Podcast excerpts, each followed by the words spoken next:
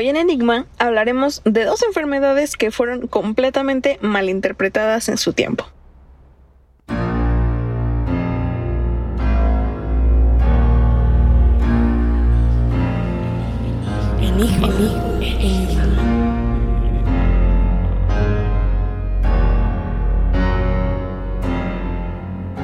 Bienvenidos a un nuevo episodio de Enigma. Un gustazo poder estar hablando una vez, hablándoles, porque ustedes no están hablando. ¿Qué, ¿Qué, inicios? ¿Qué haría yo sin mis inicios? Sin mis inicios. Pero eh, bueno, les recuerdo, les está hablando aquí Jones y el día de hoy estaré compartiendo este temazo con Ginsburg que quiero saber, estoy sumamente interesada en cómo está. ¿Cómo estás, Ginsburg? Muy bien, muy emocionada de estar de regreso. El tema de hoy está muy interesante, entonces está candente. Sí, sí, candente. La palabra de hoy. Veremos cuántas veces podemos aplicar la palabra candente en estos dos temas. El día de hoy, como les decimos al inicio, hablaremos un poquito acerca de dos enfermedades eh, que, que pues los doctores de esa época no los culpamos, no sabían mucho, pero pues empezaron a pues, pues, no sabían bien y pues la cultura de esos momentos empezó a, a digamos a echarle de su cosecha de su imaginación y pues crearon dos personajes míticos que, o sea, yo verdaderamente amo, uno más que el otro, pero vamos a hablar acerca de la licantropía y el vampirismo. ¿Tú eres team vampiro o team hombre lobo? Tuve mis dudas con Twilight, pero... Exacto. Soy team vampiro hasta el final. Team vampiro, sí. Creo que hay algo más de glamour en ser vampiro. Dejando los brillitos de lado, pero sí. Exacto, y los brillitos, que pues están, bueno, sí. Eso era muy de Stephanie Meyer. Ajá, exacto. Se la voló, pero bueno.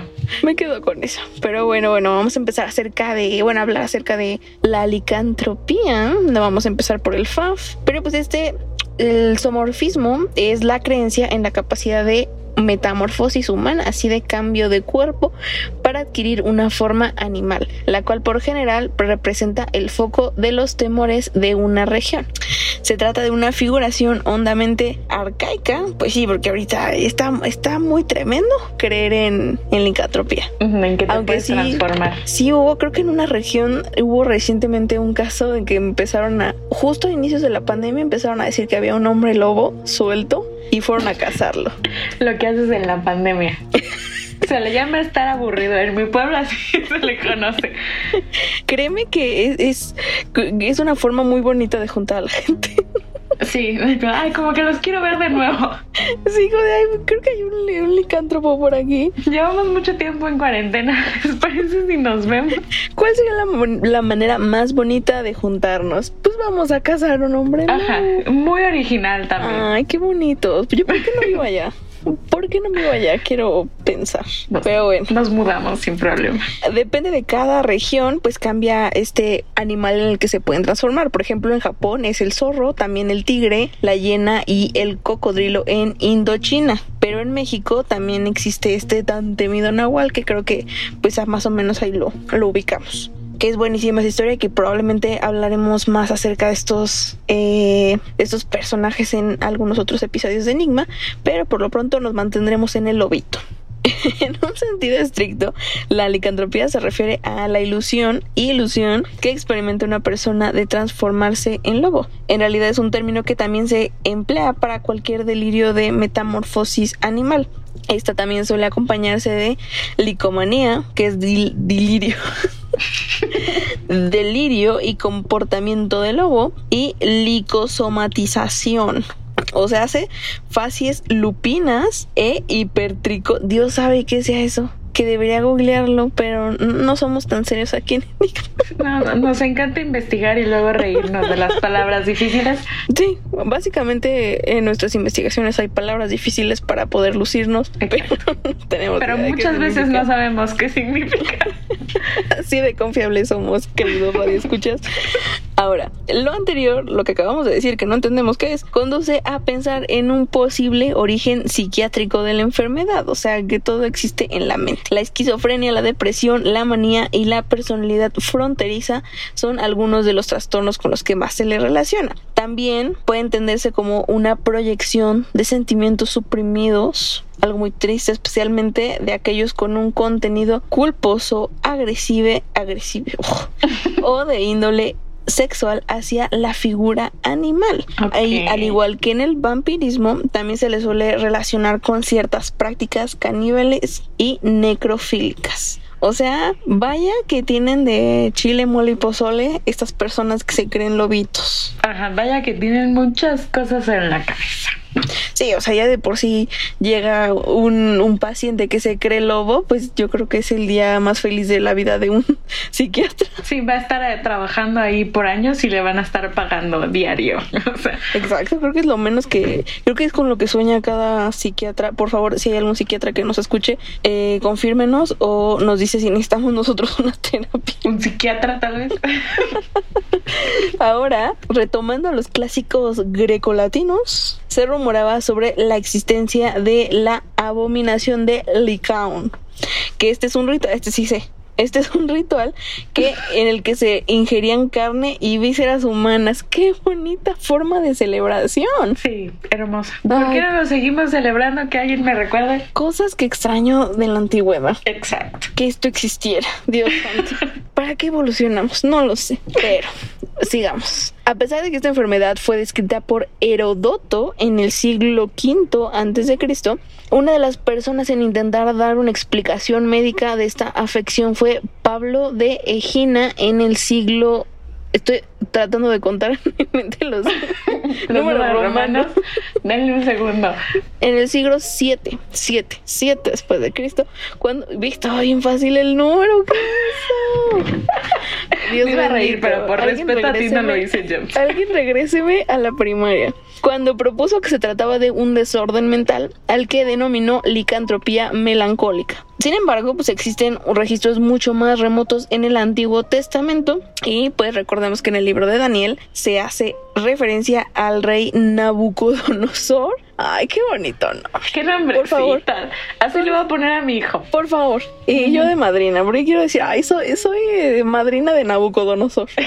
ya te tengo ahí apuntada. muchas gracias.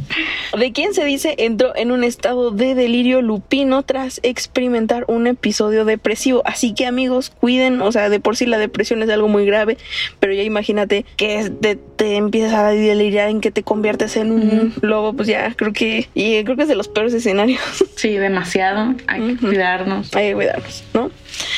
La licantropía no se explica solamente por trastornos psiquiátricos. También existen otras dos entidades que hacen alusión al mito de este hombre lobo. La primera debe su nombre al hecho de que la morfología, o sea, la forma, ah, el estudio de la forma de sus lesiones recuerda las mordidas de un lobo hambriento, el lupus erimatoso sistémico. Y esta es una enfermedad autoinmune, cosa que no sabía y se me hace muy interesante. O sea, no todo es en la mente, hay cosas que sí, o sea, pueden pues, ser para, o sea, ser una enfermedad física, por así decirlo, ¿no? Y este se atribuye a Hipócrates que hizo la primera descripción de una ulceración cutánea y que la llamó herpes estiomenos y que significa algo así como dermatosis roída o en mordiscos. El vocablo lupus no fue utilizado sino hasta el año 1230 cuando, escucha bien, Rogerius Frugardi, Frugardi, Frugardi describió las, estas erosiones faciales características de la enfermedad. Así que la designación de lupus eritematoso sistémico, ¿eh? Ay, cosa, ay, creo que el lupus siempre lo mencionaban en Doctor House.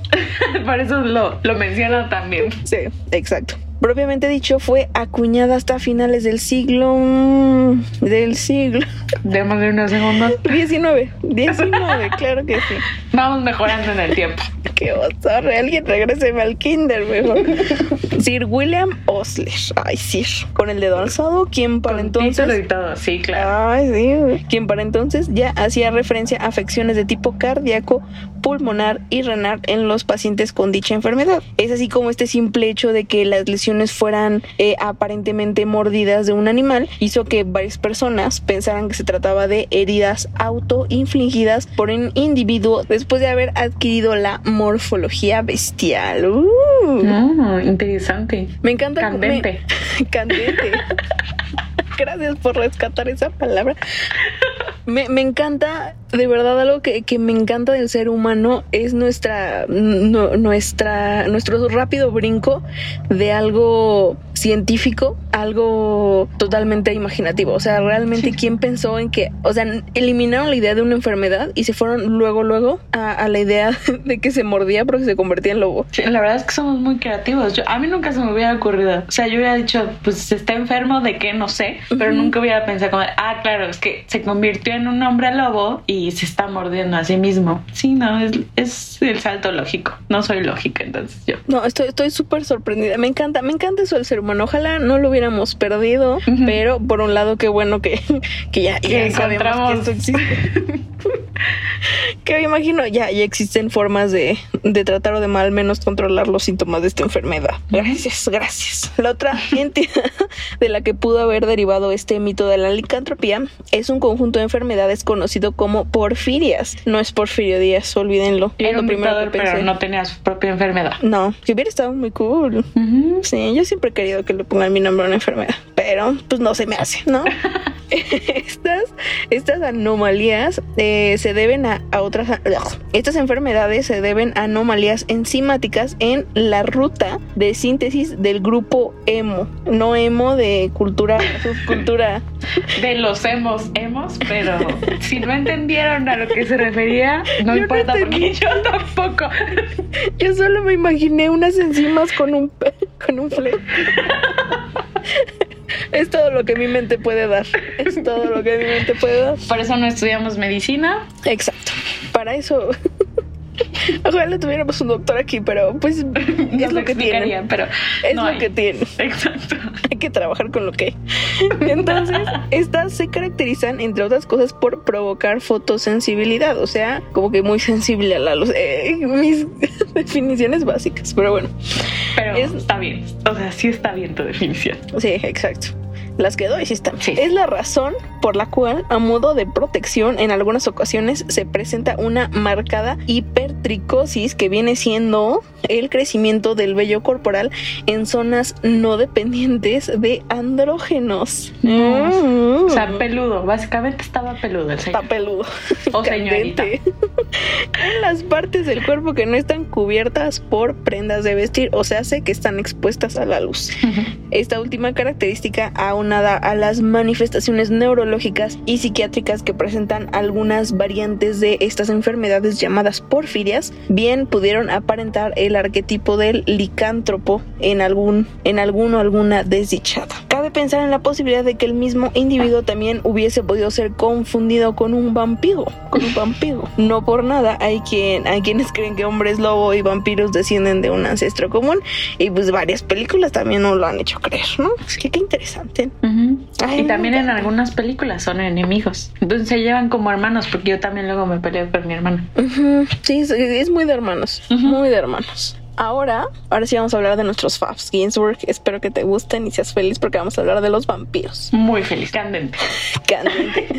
Estos vampiros pues se originaron en, en, en, el lejano oriente. Sin embargo, con el pasar del tiempo, fueron difundidas por los mongoles hacia el Mediterráneo y Europa oriental a lo largo de la ruta de la seda. Ay, qué bonito que vayan pasando las historias y los miedos, sobre todo.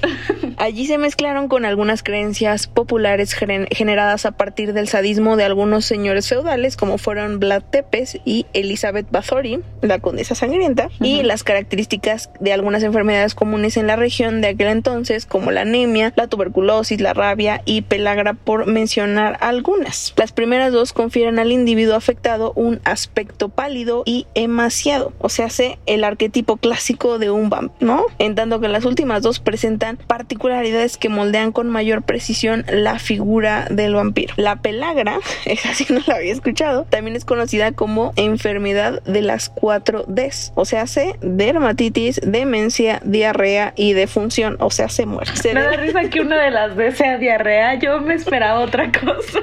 Algo más serio. Sí, diarrea, yo, ¿qué? Todo iba como de dermatitis, demencia, diarrea, claro. Creo que en esos tiempos también todo daba diarrea, ¿no? Yo creo que... Tal vez eran menos san- sanos, o sea, no limpiaban tanto, no estaban tan enfermos como nosotros. De verdad, yo creo que ese era un arma de dos filos. O te enfermabas muy feo o tenías unas, unas defensas que, que- Ajá, que un envidia. sistema inmune que decías, no, güey, este no se va a morir por nada. Ex- exacto. Yo creo que ahí está, está, está interesante la dualidad de lo catastrófico que podía ser vivir en esos tiempos. Pero pues esta, esta pelagra se debe a la deficiencia en niacina, que es una vitamina del complejo B, o de su precursor, el aminoácido triptófano. Ay, ¿qué es eso? No tengo idea. Pero ¿a poco no me suena, no sonó bien pro? Suenas muy inteligente el día de yo hoy. lo sé, yo lo sé. Candente. I'm on fire. Ok, esto provoca la atrofia de los epitelios, tanto de la piel como del tracto digestivo, así como una degeneración neural. neural. Según yo, los epitelios son los pelitos, ¿no? No sé, te mentiría si te dijera que sí. Por favor, nunca nos crean y busquen información. Ajá, si tienen alguna duda, googleenlo, no sean como nosotras. Yo solo quiero reírme de las palabras e imaginarme cosas con esas palabras. Pero bueno. Lo anterior explica la existencia de la dermatitis que suele empeorar con la exposición a la luz solar, además de la demencia, insomnio y disfagia propios del cuadro clínico. El daño de la mucosa oral se manifiesta como sangrado, aumento en el volumen y eritema de las encías, que termina por dar la impresión de poseer dientes desproporcionados o colmillos. Ah, mira, todo se Mm. explica. Y Qué bonito Sí. que todo se explique así, muy, muy doctoral. Sigo sin entender lo de la diarrea, pero. Pero ay, qué feo, ¿no? Ajá, imagínate, pobrecitos. Sí, porque aparte, o sea, ahorita que me acuerdo, em, no sé si alguna vez has, has leído los libros de Anne Rice, pero parte de, de, de la idea que ella tenía de la transformación de los vampiros era que, ya cuando morían, pues sí tenían como diarrea, pero a través de la diarrea era como expulsaban los órganos que ya no iban a ser de utilidad en su nueva vida. ¿Me explico? sentido. Ajá, o sea, la autora era muy buena y tenía sentido casi todo lo que ponía, así como de, oh, Exacto, yo me imagino que también lo debe haber recuperado de, eh, del folclore y ahorita recuperando esto de la diarrea, creo que, que tendría sentido que lo haya como rescatado de este folclore de hace mucho tiempo, ¿no? O sea que Anne Rice realmente hizo su investigación. Stephanie Mayer nada más le quiso agregar brillitos. Ay, sí. Si no escuchas Stephanie Meyer, te la volaste. Te la Pero volaste. aún así, tus libros son muy adictivos, la verdad. Exacto. Sigo amando Eva. Está bien. Dime Álvaro hasta el final. Hasta la muerte, exacto. Pero bueno, ahora ah, nos quedamos con la parte de los colmillos y pues también la rabia ocasiona en una de sus fases una gran excitabilidad del sistema nervioso central, así que el menor estímulo resulta doloroso. Por esta razón se podían desencadenar contracciones musculares intensas al ingerir ajo y agua y esto puede llegar a resultar pavoroso y además se designa como hidrofobia, o sea, hace que pues, no, no, no, o sea, miedo a la, ¿no? Y también incluso, esto es interesante, incluso al observar la imagen propia reflejada en un espejo puede resultar así muy, eh, muy choqueante, muy pavoroso. Eso está, wow. Por eso se decía que no se reflejaban en los espejos. Ajá. No era que no se reflejaban, no les gustaba verse en los espejos. Exacto. Esto, mind blown.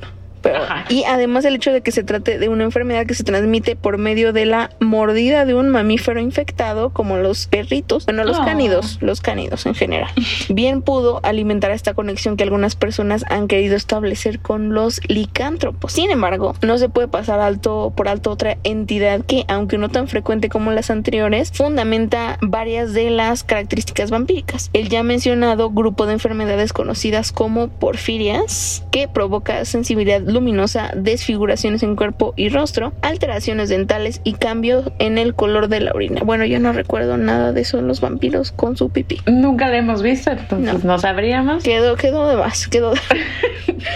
de acuerdo con su significado etimológico, eh, porfiria quiere decir púrpura, muy probablemente debido al halo facial heliótropo, ay, que heliótropo, rojo purpúreo, rojo purpúreo, Bajo purpúreo. Dios santo. Qué poco profesional soy. Presente en algunos de los individuos afectados, aunque también podría hacer referencia al polvo fino que produce la descamación de la piel daña. El conocimiento de estas enfermedades ha avanzado bastante desde los primeros estudios de Gunther en 1912 y en ellas eh, se sabe que los metabolitos, metabolitos, metabolitos tetrapirrólicos, ah, cosita, que son moléculas construidas en cuatro anillos de pirrol. Dios sabe qué es Se acumulan. Espero que haya algún doctor que nos esté escuchando y nos diga qué estamos hablando aquí. Si nos quiere enviar un correo adelante.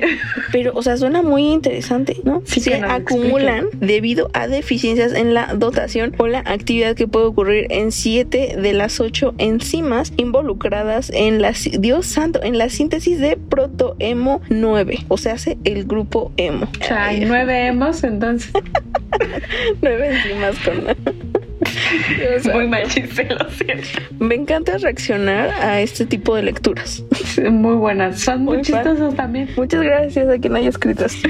Estos desórdenes se clasifican como hepáticos o eritropoyéticos, dependiendo del sitio primario de sobreproducción y acumulación de las porfirinas. Las manifestaciones principales de las porfirias hepáticas son neurológicas, mientras que las porfirias eritropoyéticas se relacionan con la fotosensibilidad. La razón de la existencia de un cuadro neurológico es desconocido, sin embargo, la intolerancia a la luz solar se explica por la excitación que ésta ocasiona, especialmente algunas fracciones de la luz ultravioleta en el exceso de porfirinas, lo cual conduce a la tras- transferencia de energía hacia el oxígeno molecular con producción de especies reactivas del mismo modo y un consecutivo daño celular.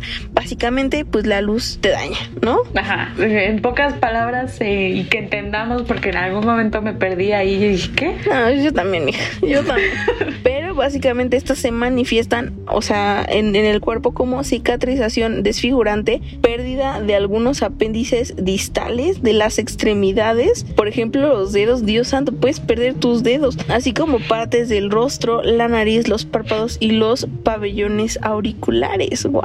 Dios mío, no sé si quiero ser vampiro. ¿Qué tal si pierdo los dedos? No, soy feliz con mis dedos. Yo sé, también. Qué triste.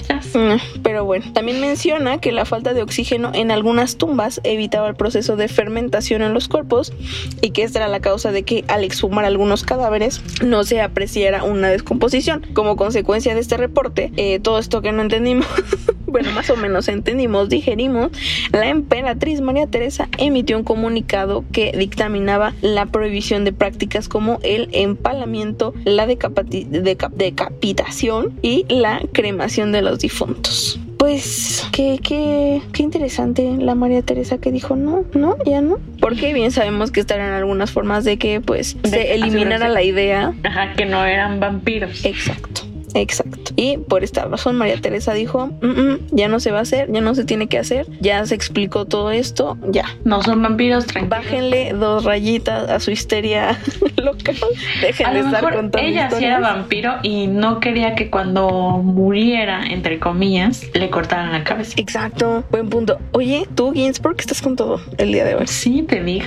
Llevo mucho tiempo fuera. Esas vacaciones realmente sirvieron. Exacto. Y pues ya para terminar el programa del día de hoy, que estuvo bastante interesante, la verdad, aprendimos muchas cosas el día de hoy acerca del vampirismo y la licantropía, pero tú, Ginsburg, quiero tu opinión eh, profesional, como lo dejamos ver Lo a lo largo- profesionales. a lo largo de, de este, de este capítulo que por supuesto mostramos nuestros conocimientos médicos. Exacto. ¿Existen o no los vampiros y los lobos, hombres lobos? Profesionalmente hablando, yo diría que no, pero mi alma espera que sí. Yo quiero encontrar a mi Edward Cullen casarme. Exacto, pero que no sea tan aburrido como Edward Cullen. Porque como que sí, le falta un poquito de sabor a la vida Un con los spice. Cullen, ¿no? Sí, un poquito se lo daría yo, la verdad. Yo, se- yo le daría ese, esa- ese spicy que necesita el señor. Exacto, necesita una latita para eso. Exacto, sí. Tú sí sabes, tú sí sabes, yo. Algo candente. La palabra del Con esas confesiones terminamos este episodio. Yo opino lo mismo que Ginsburg. Creo que mi alma quiere que de verdad existan y que en algún momento nos escuchen y pues, pues vengan a resolver nuestras dudas. Y, y pues sí, sería interesante, ¿no? Entrevistar a un vampiro, de verdad. Mm, mm, wink, wink, and right. Sí, pero sí, pero de una manera no creepy creepy. O sea, no vengan por la ventana a espiarnos. No, algo muy, algo Toquen el amable. timbre y nos dicen como de, ah, es que soy vampiro, escuché su podcast. Eso sí. Exacto, ahí. Algo amable, eh, cordial, ¿no? Ya con esa invitación terminamos, cerramos este episodio. Esperamos les haya encantado, al igual que nosotros, hablar acerca de vampiros y hombres lobo. Pero antes les recuerdo que los pueden seguir en Facebook e Instagram como arroba enigmase. Y por favor, amigos, síganse cuidando. Siempre esta pandemia aún no ha acabado, lamentablemente. Entonces hay que ser un poquito responsables por un poquito más de tiempo. Con esto nos despedimos. Espero les haya encantado y nos vemos a la próxima semana. Bye.